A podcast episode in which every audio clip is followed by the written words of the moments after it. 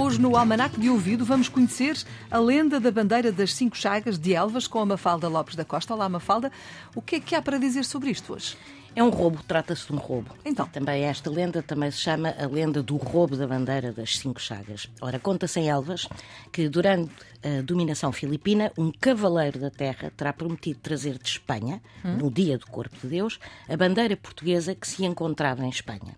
O cavaleiro passou depois mais de um ano a preparar a empreitada e um dos preparativos consistiu em ensinar o cavalo a andar à retaguarda para trás. Uhum.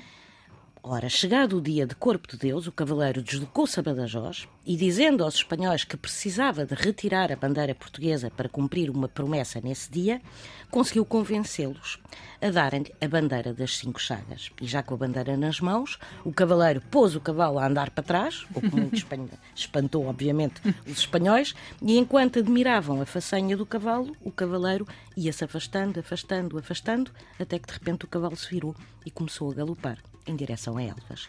E Elvas ganhou uma bandeira roubada das cinco chagas. Exatamente, está então explicado.